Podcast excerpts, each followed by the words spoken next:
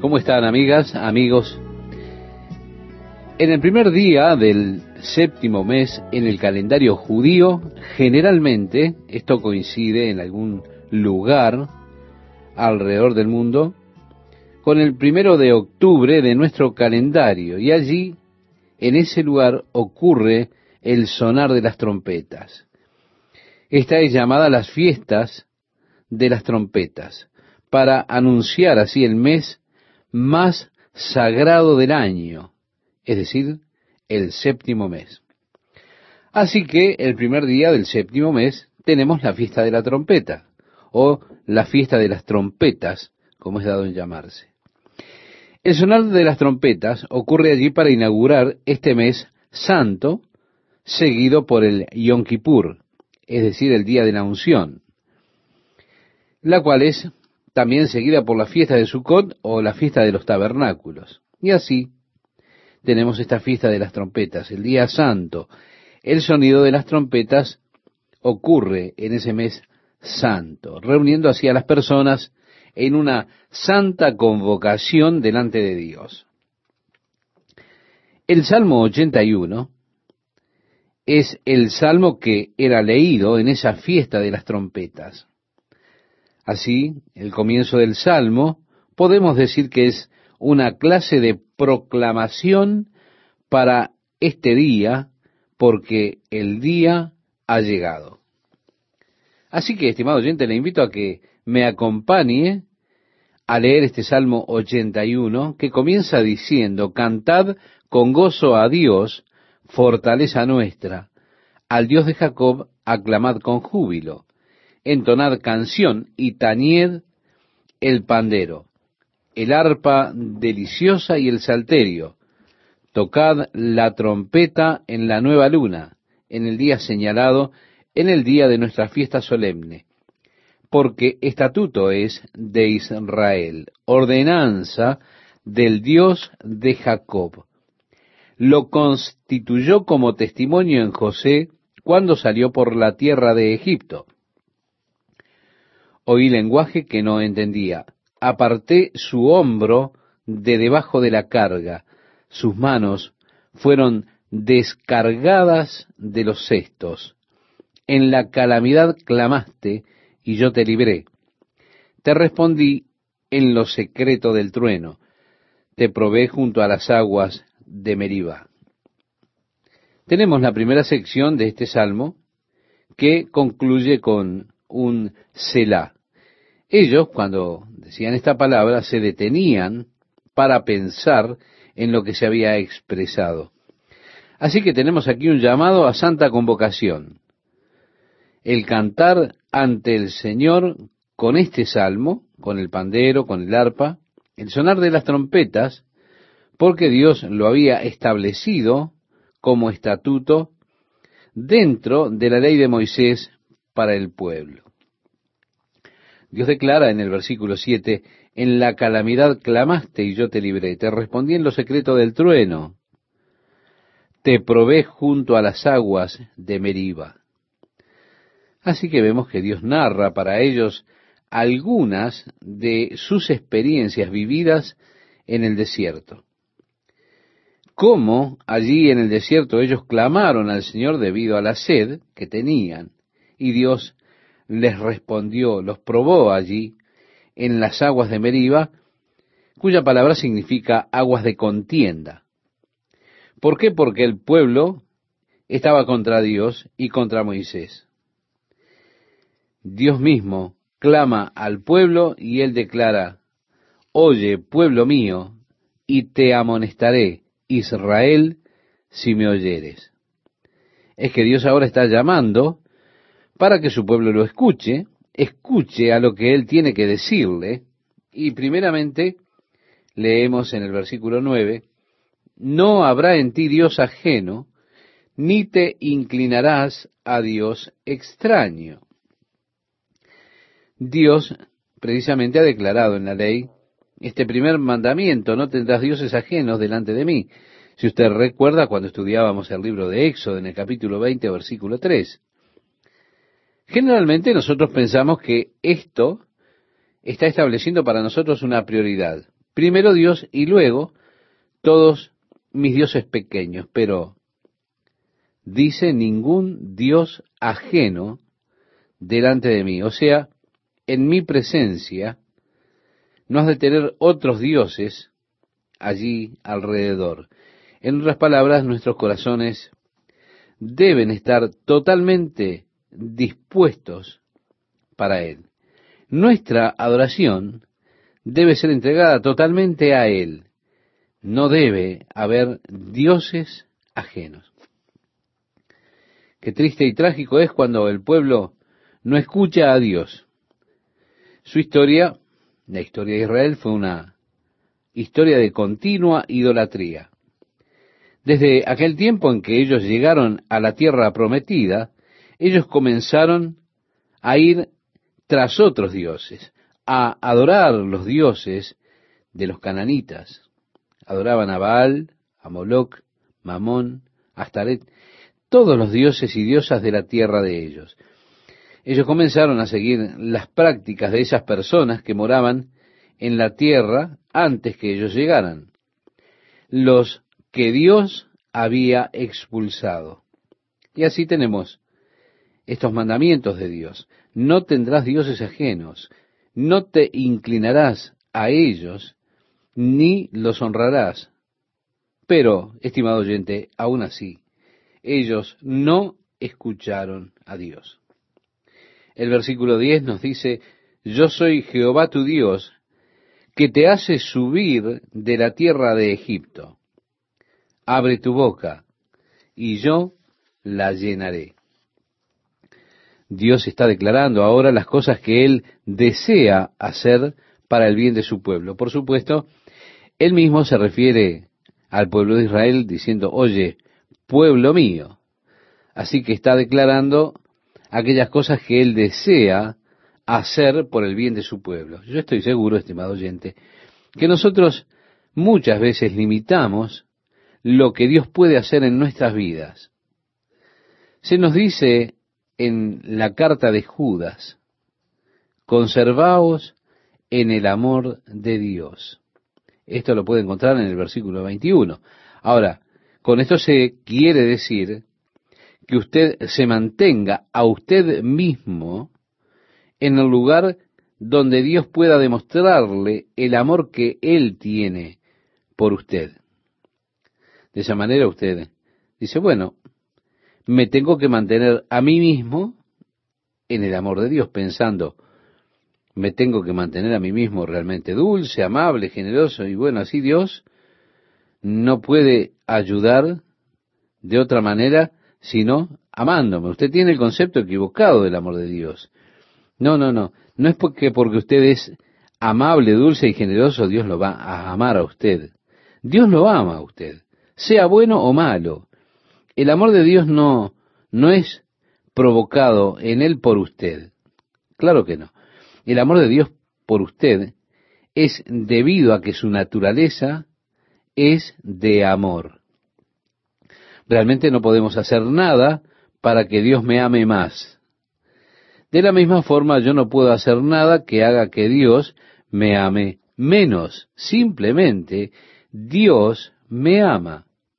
Ahora es posible para mí salirme de ese amor de Dios, ponerme a mí mismo en la posición donde Dios realmente no pueda demostrarme ese amor que Él tiene por mí. Eso es precisamente lo que Judas nos está diciendo. Dios está mostrando aquí las cosas que Él desea hacer por su pueblo. Y le dice en este salmo, solo abre tu boca completamente, yo la llenaré, yo llenaré tu vida. Solo ábrete completamente a mí y yo llenaré tu vida, dice en otras palabras este salmo. Ahora el versículo 11 expresa, pero mi pueblo no oyó mi voz e Israel no me quiso a mí. Aquellos que Dios ha escogido como su pueblo no tienen nada que hacer al respecto con Dios. Ellos, en este caso, estuvieron adorando otros dioses.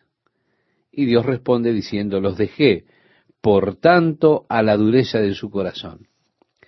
En la carta que el apóstol Pablo le escribe a los romanos, en el capítulo 1, estimado oyente, podemos leer allí también, que nos dice, por lo cual también Dios los entregó. Esto está en el versículo 24.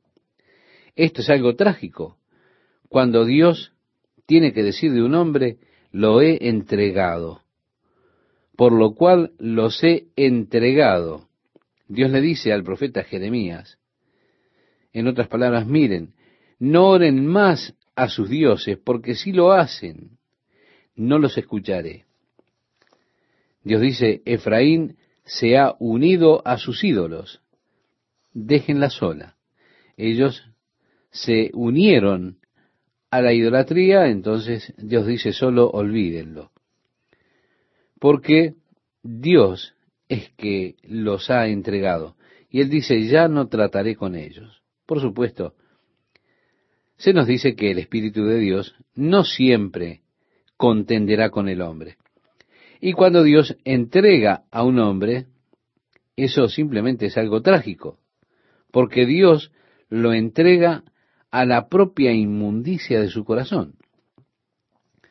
Usted piensa que usted lo quiere así, pero en realidad eh, usted piensa que esa será la respuesta de su vida, usted hace todo lo posible para lograr alcanzar esto y aquello, y algunas veces lo que ocurre es que Dios está permitiendo que usted continúe diciendo, muy bien, si tú quieres eso, cómetelo, pero luego te enfermarás. De esa manera Dios lo entrega a los propios deseos de su corazón. Usted piensa que es algo que surge de usted mismo, pero es que Dios lo ha entregado. Esto puede ser una de las peores cosas que le puedan suceder a un hombre. Seguir los deseos de su corazón porque muchas veces nosotros deseamos cosas que realmente nos dañan. Dios sabe que esas cosas no son buenas para nosotros. Ahora, cuando Dios nos entrega a nuestros propios deseos, nos encontramos allí con las experiencias más amargas de nuestra vida. El versículo 12 nos dice, caminaron, dice él, en sus propios consejos. Es decir, ellos no querían que yo los aconsejara. Ellos no me siguieron. Oh, dice Dios, si me hubiera oído mi pueblo, si en mis caminos hubiera andado Israel. Dios aquí lo vemos lamentando sobre aquel pueblo que no caminó en sus caminos. Él dice, oh, y ellos solamente me hubieran escuchado el verso 14 expresa en un momento, habría yo derribado a sus enemigos y vuelto mi mano contra sus adversarios. Si ellos solamente lo hubieran escuchado a Dios, ¿verdad? Los que aborrecen a Jehová se le habrían sometido y el tiempo de ellos sería para siempre. Es decir, ellos habrían permanecido en la tierra prometida ellos no hubiesen sido llevados en cautiverio. ¿Por qué? Porque Dios habría sometido a sus enemigos. Les sustentaría Dios, continúa diciendo, con lo mejor del trigo y con miel de la peña les saciaría. Pero, estimado oyente, ellos no escucharon a Dios. Y ese es el lamento de Dios. Es precisamente porque ellos no lo escucharon a Él. En lugar de conocer mejor a Dios, en lugar de experimentar la plenitud de la demostración del amor de Dios, ellos no escucharon a Dios y por eso fueron llevados en cautiverio. Luego fueron destruidos por el enemigo, algo realmente trágico. Se han descubierto áreas de la época de David, lugares que datan realmente del período cananita, cuando los jebuseos tomaron la ciudad. Se han desenterrado muchas casas que fueron destruidas por el ejército de Nabucodonosor cuando él sitió Israel en la rebelión del rey Sedequías. Y en los restos de las casas hallaron multitud de pequeños dioses que las personas habían tallado. ¿Se da cuenta? Lo mismo contra lo que las escrituras claman es aquello por lo que Dios está clamando en contra aquí. No sirvan a otros dioses. Escúchenme a mí. Oh, si ellos solo me hubiesen oído, entonces yo los hubiera guardado en la tierra, yo los hubiera preservado, hubiera sometido a sus enemigos, pero ellos no quisieron saber nada conmigo. Esa es la situación que plantea Dios. Por eso vemos que Dios estaba llorando porque el pueblo sería llevado cautivo. Dios lloraba por la adversidad que ellos estaban atrayendo sobre ellos mismos, porque no quisieron caminar en los caminos del Señor. Yo estoy seguro que cuando Dios nos ve a nosotros, que seguimos nuestros propios caminos, Dios ve a dónde nos está llevando ese camino, estoy seguro que Dios sufre cuando nosotros rehusamos escucharlo a Él, cuando nosotros obstinadamente decimos, lo que yo quiero es esto, y vamos tras el deseo de nuestro corazón. Lo trágico ocurre cuando Dios me entrega a mi propio deseo, a ese deseo de mi corazón. Él solo se para allí y sufre mientras me ve que voy en cautiverio, mientras yo traigo sobre mí mismo todo ese sufrimiento, todo ese dolor. ¿Por qué? Porque yo no escuché a Dios, no quise escucharlo, no quiero saber nada con la ley de Dios. De allí el lamento de Dios. Es un salmo muy hermoso cuando vemos a Dios realmente con su corazón roto por el fracaso de su pueblo, sobre este asunto, en cuanto a este asunto de la adoración a otros dioses. Y cómo realmente Dios ha permitido que la evidencia se descubriera para que se pruebe este salmo y sea todo este asunto muy real cuando se descubrieron las casas que destruyeron los babilonios y se hallaron esos dioses extraños dentro de esas casas. Entonces nosotros podemos comprender por qué las personas se alejaron de Dios. Como David dijo, se da cuenta, ellos tallaron dioses de la roca. Y decía David, tienen ojos, mas no ven, orejas, mas no pueden oír. David habló de las cosas que las personas hacían durante su propia época, la locura que tenían ellos. El Salmo 82 es un salmo que está dirigido ahora a los jueces. Es realmente un salmo muy solemne que Dios dirige directamente a los jueces. Básicamente Dios declara que Él no está feliz o satisfecho con los juicios de los hombres. Comienza diciéndonos el Salmo 82, Dios está en la reunión de los dioses en medio de los dioses juzga. Quiero notar, estimado oyente, la palabra dioses es la palabra en hebreo Elohim, que se traduce dioses, pero también se traduce jueces.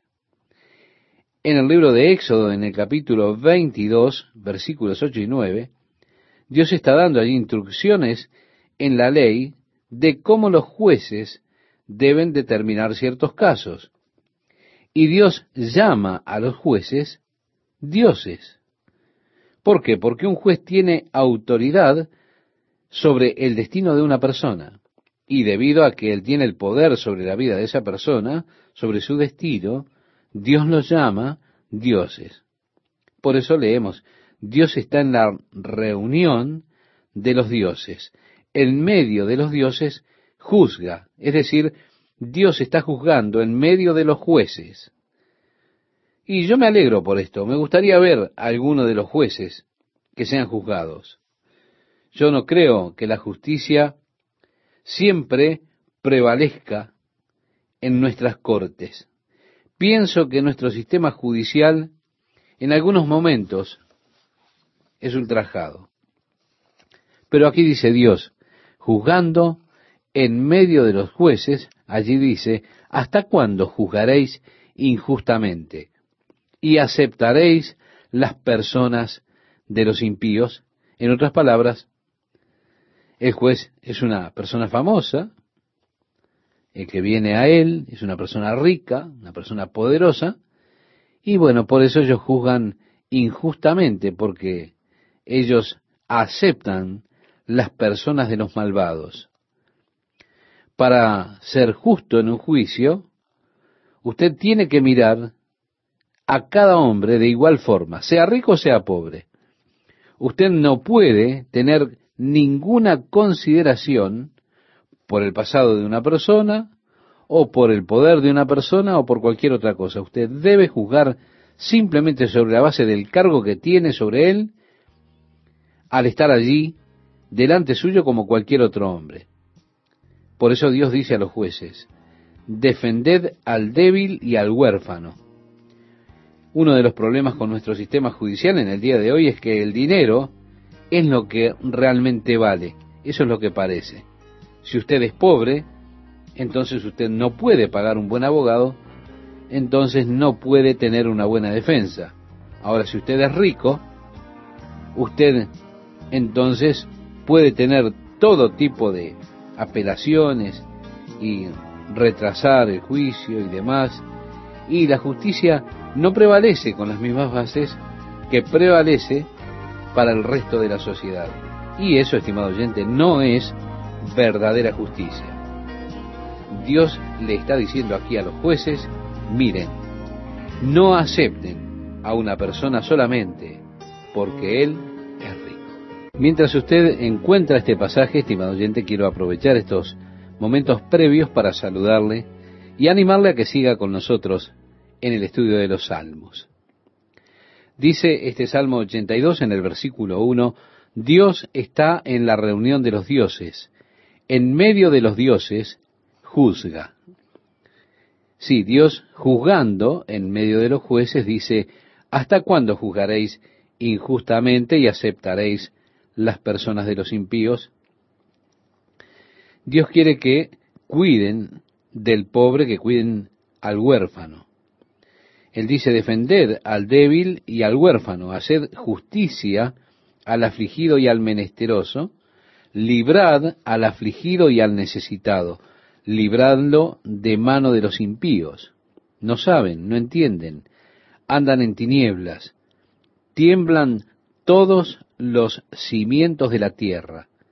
Yo dije, vosotros sois dioses, y todos vosotros hijos del Altísimo. Así que nos encontramos con esta declaración, yo dije, vosotros sois dioses. Esta es una referencia directa al capítulo 22 de Éxodo, donde Dios hace referencia a ellos como Elohim, que se traduce, como decíamos anteriormente, jueces. Pero la palabra hebrea es Elohim, que significa dioses o Dios en la forma plural. Jesús cita esto en el Evangelio de Juan, cuando los fariseos estaban listos, prontos para apedrearlos. Él dijo, yo he hecho muchas cosas buenas entre ustedes. ¿Por cuál de ellas me van a apedrear? Ellos dijeron, no por las cosas buenas, sino que te apedreamos porque tú, siendo hombre, continuamente te haces el Hijo de Dios. Jesús entonces les dijo, bueno, yo he dicho que vosotros sois dioses, así expresa la palabra de Dios. Por eso le pregunta a Jesús, ¿por qué me apedrean ustedes? Porque yo digo que soy un hijo de Dios. Él dice, vosotros sois dioses. Esto lo vemos en Éxodo capítulo 22, reitero, hablando de los jueces. Pero él está hablándole a los hombres que debían ser eh, señalados, los que tenían poder sobre la vida de las personas. Y eso es lo que hace un Dios. Cualquier cosa que tenga poder sobre su vida, estimado oyente, eso es su Dios.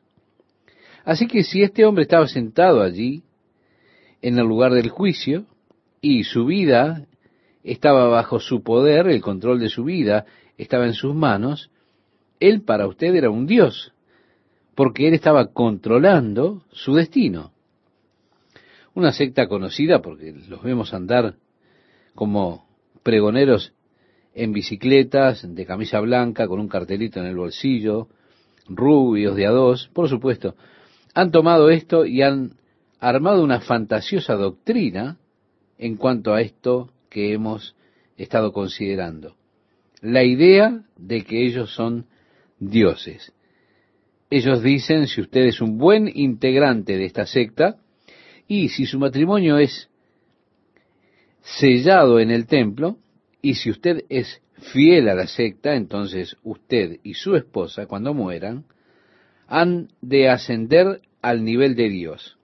Y usted y su esposa podrán ir a algún planeta en el universo y allí podrán criar los hijos y usted será el Dios de ese planeta.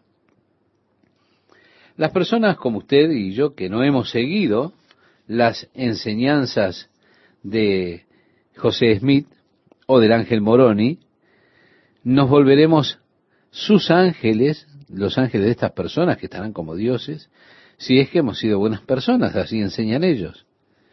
No seremos expulsados totalmente, pero seremos simplemente ángeles y estaremos allí para servir a estos que fueron buenos sectarios, los ayudaremos a hacer sus dirigencias, haremos las dirigencias por ellos y demás cosas, en tanto ellos organizan su planeta. Bueno, ellos basan esta doctrina de ascender a un buen estatus, precisamente en esta escritura donde Dios se refiere a los jueces. Brigham Young llevó esa idea un paso más atrás. Él dijo que Adán vino a la tierra con una de sus esposas celestiales. Ellos comenzaron a poblar la tierra. De esa manera, Adán se convirtió en nuestro Dios, el único Dios con el cual nosotros tenemos que ver. ¿Por qué? Y porque fue Él que comenzó la procreación aquí en el planeta.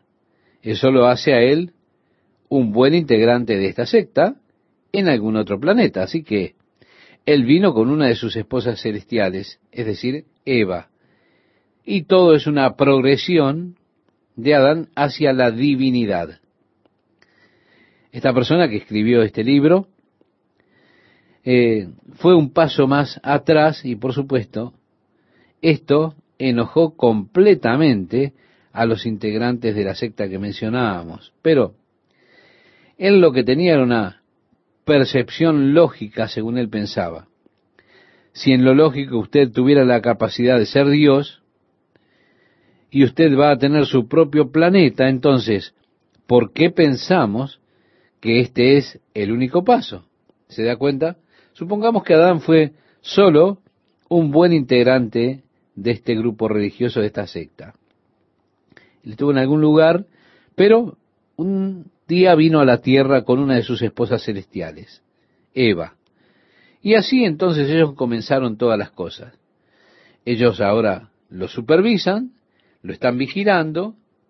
Adán es nuestro Dios, el único Dios con el que nosotros tenemos que ver, y un día todo el mundo se dará cuenta de que su salvación depende de que usted crea ese hecho de acuerdo, de acuerdo a Brigham Young. Pero por supuesto, no de acuerdo a la palabra de Dios. Excepto que ellos están obligados a aceptar las afirmaciones de Brigham Young como si fuera la palabra de Dios, porque él hablaba como un profeta de parte de Dios. Y cuando sus profetas hablan, lo que ellos dicen está a la par con la palabra de Dios escrita. Así que ellos realmente se que cavaron un pozo para ellos mismos. Y de todas maneras, Dios se está refiriendo a él mismo, aquí, incluso en este capítulo, se refiere también a los jueces, allí es donde Dios hace referencia a los jueces cuando dice, vosotros sois dioses. Podríamos decir, está diciendo Dios, ustedes son jueces, pero no termina allí, continúa diciendo, pero como hombres moriréis. Así que ellos se quedaron solamente en la primera parte del versículo, no fueron adelante en este versículo, porque Dios dice, vosotros sois dioses, pero como hombres moriréis. Y como cualquiera de los príncipes, caeréis. Usted tal vez tenga mucha autoridad y poder. Tal vez pueda tener el control de la vida de las personas, pero como cualquier hombre, usted morirá. Por eso el clamor del salmista, levántate, oh Dios, juzga la tierra. Es que la única y verdadera justicia ha de levantarse cuando Dios juzgue la tierra, porque Dios juzgará la tierra con rectitud. El versículo 8 de este salmo dice, porque tú heredarás todas las naciones. El Salmo 83, estimado oyente, es un salmo en el que él habla de las calamidades que los enemigos le habían traído y le pide a Dios por liberación como él lo ha hecho ya en el pasado. Así le pide a Dios que obre. Le dice, oh Dios, ayúdanos ahora, Señor. Oh Dios, no guardes silencio, no calles, oh Dios, ni te estés quieto. Es decir, él pide, Dios, haz algo. Porque he aquí que rugen tus enemigos y los que te aborrecen alzan cabeza. Contra tu pueblo han consultado astuta y secretamente y han entrado en consejo contra tus protegidos. Mire, estimado oyente, una de las cosas difíciles en el día de hoy, más o menos podemos decirlo así, es cuando aparece o vemos como un silencio por parte de Dios. Nosotros miramos la corrupción que se está desarrollando en nuestro país, por medio de la industria del cine en Hollywood y vemos cómo estas personas astutas están haciendo que una persona que cree en la justicia o que tiene cierta moral quede como un verdadero tonto delante de los demás. Deliberadamente toman a una persona que defiende lo bueno y la miran bajo la luz negativa o bajo una mirada, una contemplación, una luz negativa. Y ellos exaltan la clase de personas malvadas, envenenando así la mente de la nación. Yo a veces digo también con el salmista, Dios no guarde silencio, haz algo. Señor, deténlos. Rompe los dientes en sus bocas, Señor. Golpea sus narices contra sus rostros. Detén a estos hombres malvados, no guarde silencio, Dios. En otras palabras le estoy diciendo, no estés quieto, Dios, haz algo.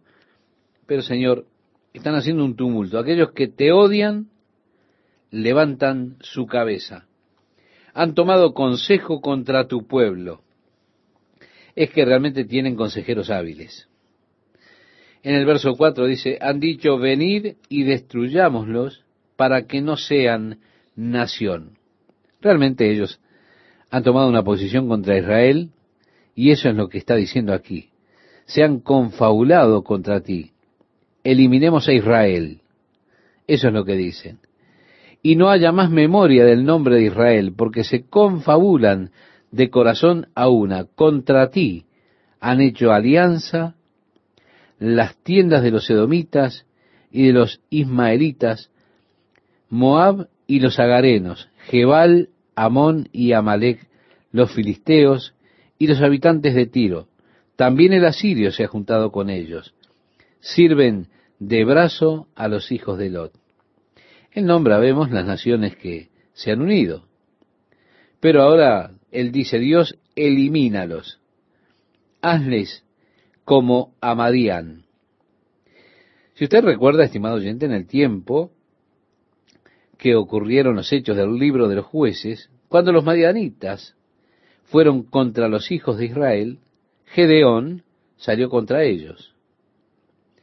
El verso 9 de este Salmo 83 dice, como a Císara, como a Javín en el arroyo de Sisón. Él estaba pidiendo, Dios traspásalos con una lanza.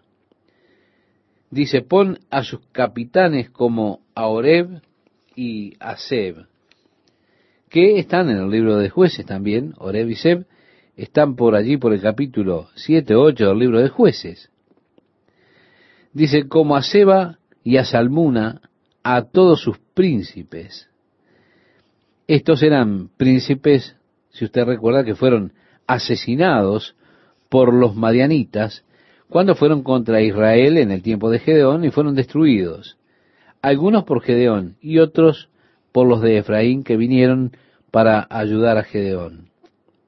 Desde el versículo 12 en adelante leemos que han dicho, heredemos para nosotros las moradas de Dios. Dios mío, ponlos como torbellinos, como hojarascas delante del viento, como fuego que quema el monte, como llama que abraza el bosque. Persíguelos así con tu tempestad y atérralos con tu torbellino. Llena sus rostros de vergüenza y busquen tu nombre, oh Jehová. Sean afrentados y turbados para siempre. Sean deshonrados y perezcan y conozcan que tu nombre es Jehová. Tú solo, altísimo sobre toda la tierra. El salmista está pidiendo, Dios hace estas cosas para que los hombres puedan saber que tú estás por sobre todas las cosas. Ese es el verdadero clamor que hay detrás. Oh Dios, parecería que estas personas se han reunido en contra de tus propósitos. Ahora Dios, siléncialos, deténlos. Señor, para que las personas aprendan a respetarte. Entramos ahora en el Salmo 84, si usted quiere acompañarme, estimado oyente, es un salmo muy hermoso que habla acerca de las moradas de Dios. Y comienza diciendo, cuán amables son tus moradas, oh Jehová de los ejércitos. Anhela mi alma y aún ardientemente desea los atrios de Jehová. Mi corazón y mi carne cantan al Dios vivo. Recuerda, Jesús dijo, bienaventurados los que tienen hambre y sed de justicia, porque ellos serán saciados. En el Evangelio de Mateo, capítulo 5, versículo 6. Qué hermosa expresión es esta del salmista. Mi corazón y mi carne cantan al Dios vivo.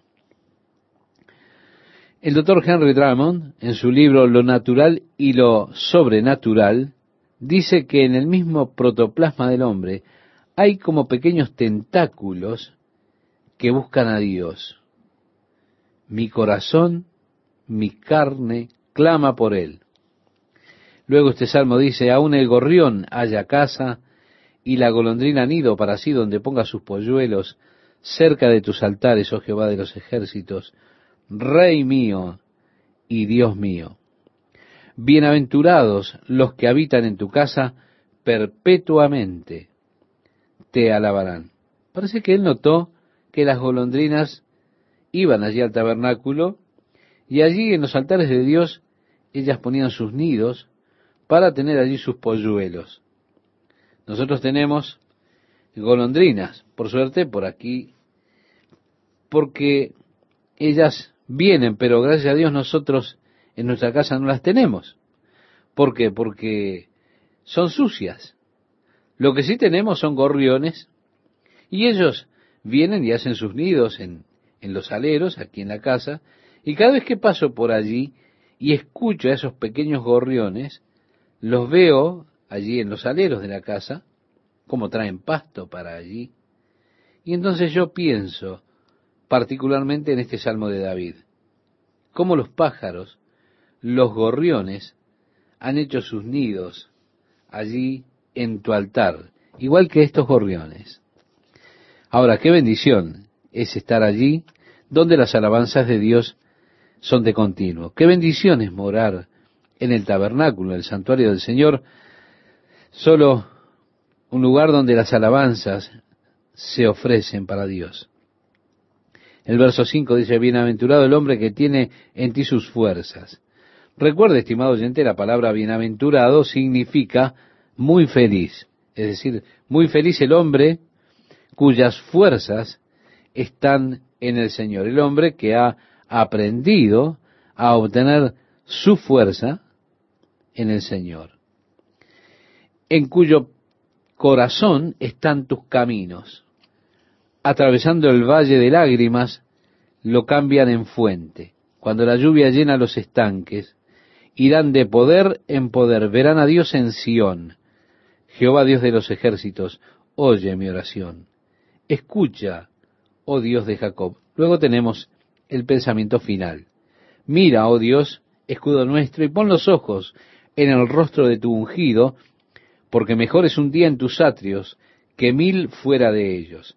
Escogería antes estar a la puerta de la casa de mi Dios que habitar en las moradas de maldad. Moisés escogió sufrir aflicción con el pueblo de Dios en lugar de disfrutar los placeres del pecado por una temporada.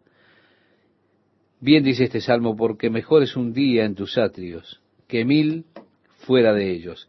Escogería antes estar a la puerta de la casa de mi Dios que habitar en las moradas de maldad. Porque sol y escudo es Jehová Dios. Gracia y gloria dará Jehová. No quitará el bien a los que andan en integridad. Estimado oyente, ¿no es esta una promesa hermosa? Oh, yo amo esta promesa. No quitará el bien a los que andan en integridad. Finalizando este día nuestro estudio, el verso 12 nos dice, Jehová de los ejércitos, dichoso el hombre que en ti confía. Así que la felicidad para el hombre cuya fuerza está en el Señor la encontramos aquí. Sí, la felicidad para el hombre cuya confianza está en el Señor. Amigas, amigos, ¿cómo están? Qué hermoso salmo este Salmo 84. Comienza diciendo, cuán amables son tus moradas, oh Jehová de los ejércitos. Anhela mi alma y aún ardientemente desea los atrios de Jehová. Mi corazón y mi carne cantan al Dios vivo. Es una hermosa expresión la del salmista. Mi corazón y mi carne cantan al Dios vivo. Después dice, aún el gorrión haya casa y la golondrina nido para sí, donde ponga sus polluelos, cerca de tus altares, oh Jehová de los ejércitos, Rey mío y Dios mío. Bienaventurados los que habitan en tu casa, perpetuamente te alabarán. Bienaventurado el hombre que tiene en ti sus fuerzas. Como decíamos ya en la emisión anterior, la palabra bienaventurado significa muy feliz. Muy feliz el hombre cuya fortaleza está en el Señor, el hombre que ha aprendido a tener su fortaleza del Señor, en cuyo corazón están tus caminos. Atravesando el valle de lágrimas, lo cambian en fuente. Cuando la lluvia llena los estanques, irán de poder en poder, verán a Dios en Sión. Jehová Dios de los ejércitos, oye mi oración. Escucha, oh Dios de Jacob. Y luego tenemos el pensamiento final, cuando dice, mira, oh Dios, escudo nuestro, y pon los ojos en el rostro de tu ungido, porque mejor es un día en tus atrios que mil fuera de ellos. Escogería antes estar a la puerta de la casa de mi Dios que habitar en las moradas de maldad porque sol y escudo es Jehová Dios. Gracia y gloria dará Jehová. No quitará el bien a los que andan en integridad. ¿No es esta, estimado oyente, una promesa realmente hermosa? Claro que sí. Jehová de los ejércitos, dichoso el hombre que en ti confía. Cuán feliz es el hombre cuya fortaleza está en el Señor. Cuán feliz es el hombre que confía en el Señor. Así concluye este hermoso Salmo 84. Entramos ahora en el número 85, que comienza diciendo, fuiste propicio a tu tierra, oh Jehová, volviste la cautividad de Jacob, perdonaste la iniquidad de tu pueblo, todos los pecados de ellos cubriste.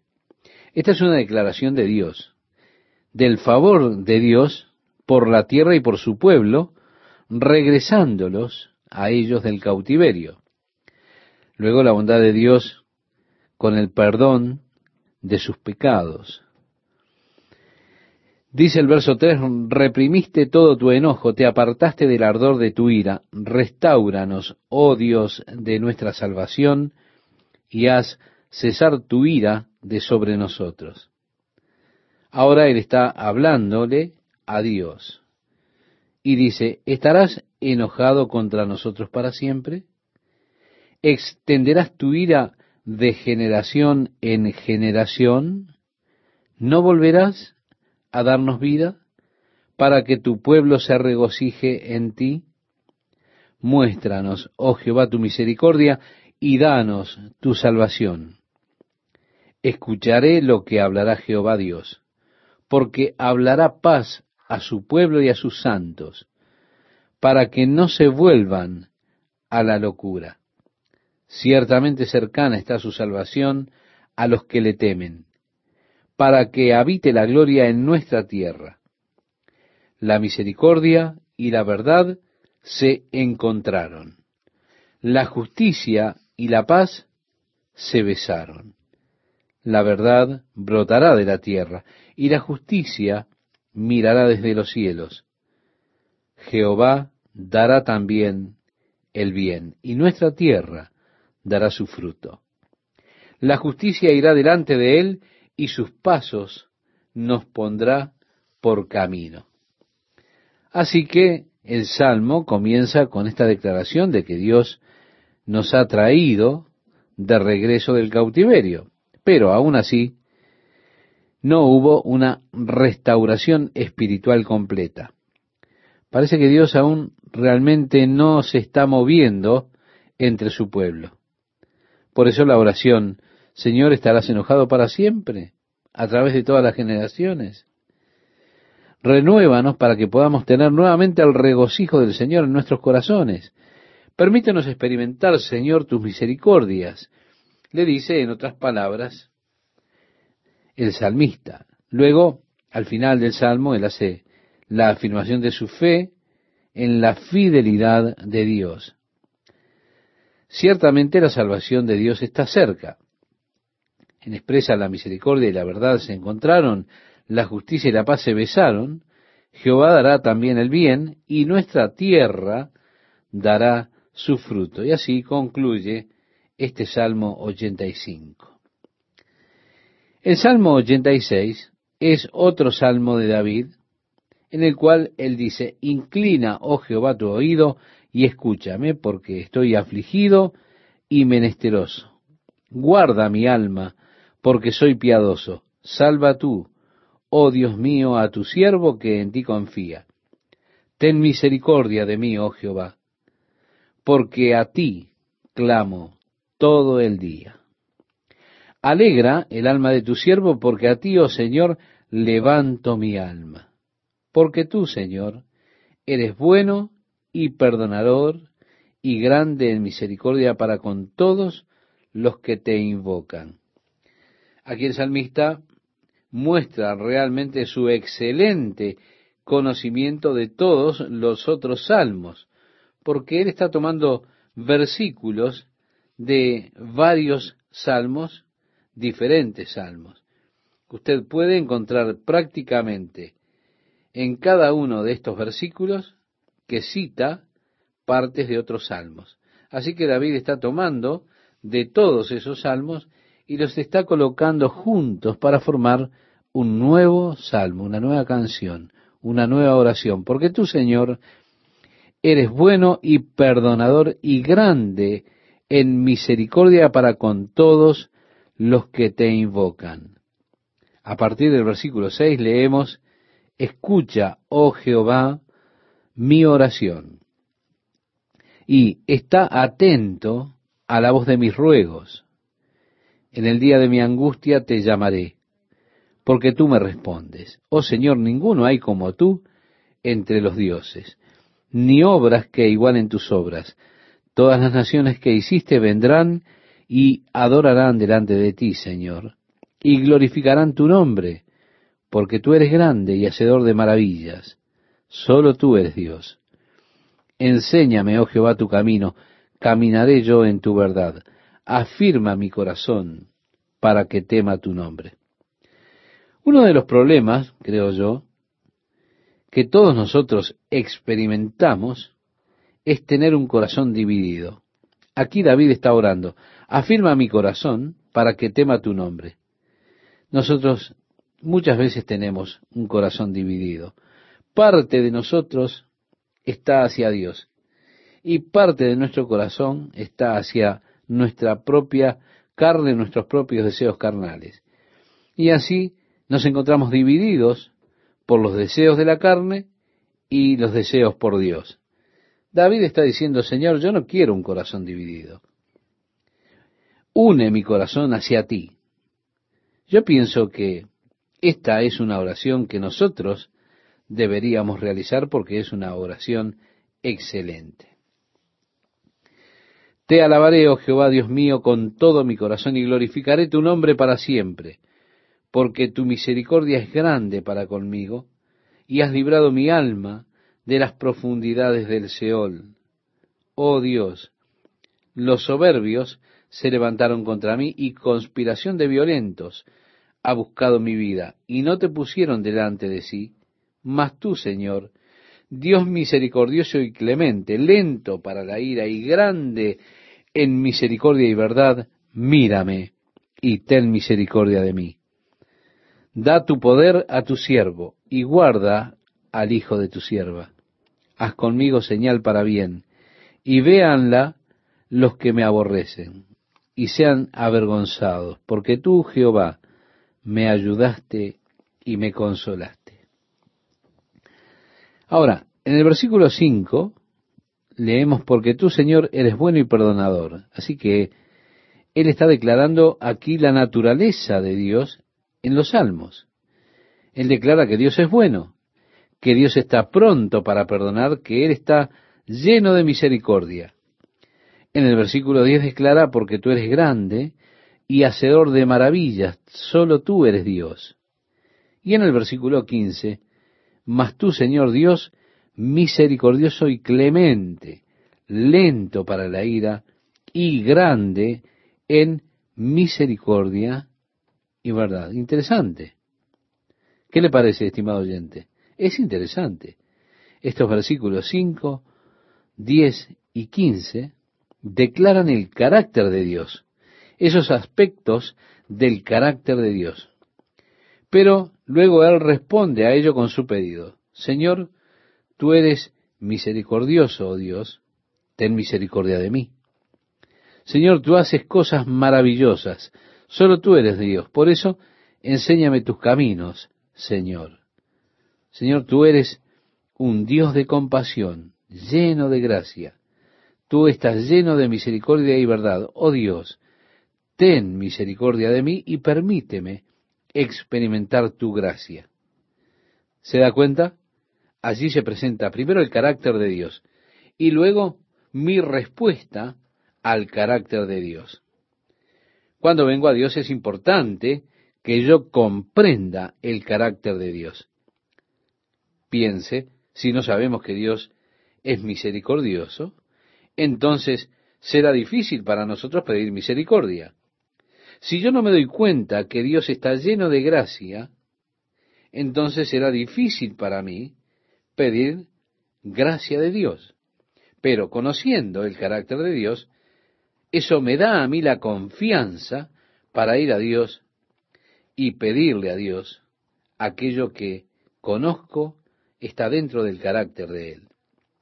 Me ayuda cuando vengo a Dios a comprender la naturaleza de Dios. Nosotros muchas veces malinterpretamos la naturaleza de Dios. Tú eres el Dios de la ira y la venganza, el Dios de justicia. Y nosotros miramos un aspecto de la naturaleza de Dios. Pero esto tiene que ver con aquellos que lo odian a Él. Eso es para aquellos que se oponen a Dios. Pero para aquellos que lo aman a Dios, para aquellos que claman a Él, Él es misericordioso, es un Dios lleno de gracia, es bondadoso, Él es bueno. En el Salmo 87, estimado oyente, en el versículo 1 nos dice, su cimiento está en el monte santo. Ama a Jehová las puertas de Sión más que todas las moradas de Jacob.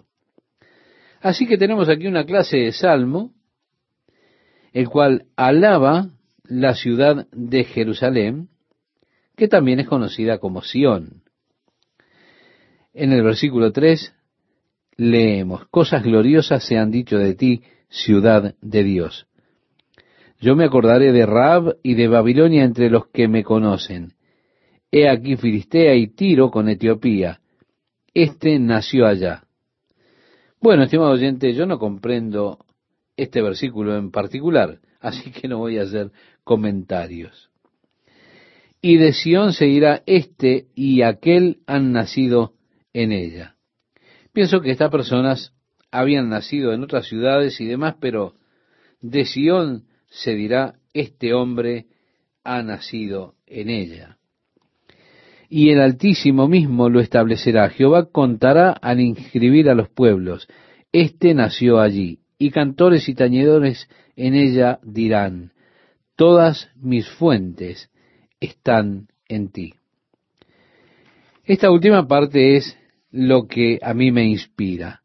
Todas mis fuentes están en ti. Dios, tú eres la fuente de vida. Mi vida proviene de ti. Tú eres el dador de la vida. Hermoso salmo. En el Salmo 88 nos encontramos aquí con un salmo que podemos decir es un salmo triste. Comienza diciendo, oh Jehová, Dios de mi salvación, día y noche clamo delante de ti. Llegue mi oración a tu presencia, inclina tu oído a mi clamor, porque mi alma está hastiada de males, y mi vida cercana al Seol. Soy contado entre los que descienden al sepulcro, soy como hombre sin fuerza, abandonado entre los muertos, como los pasados a espada que yacen en el sepulcro de quienes no te acuerdas ya, y que fueron arrebatados de tu mano. Me has puesto en el hoyo profundo, en tinieblas, en lugares profundos. Sobre mí reposa tu ira y me has afligido con todas tus ondas. Selah. Has alejado de mí mis conocidos. Me has puesto por abominación a ellos. Encerrado estoy y no puedo salir. Mis ojos se enfermaron a causa de mi aflicción. Te he llamado, oh Jehová, cada día. He extendido a ti mis manos. ¿Manifestarás tus maravillas a los muertos? ¿Se levantarán los muertos para alabarte? Selah. ¿Será contada en el sepulcro tu misericordia o tu verdad en el abadón? ¿Serán reconocidas en las tinieblas tus maravillas y tu justicia en la tierra del olvido? Mas yo a ti he clamado, oh Jehová, y de mañana mi oración se presentará delante de ti. ¿Por qué, oh Jehová, desechas mi alma?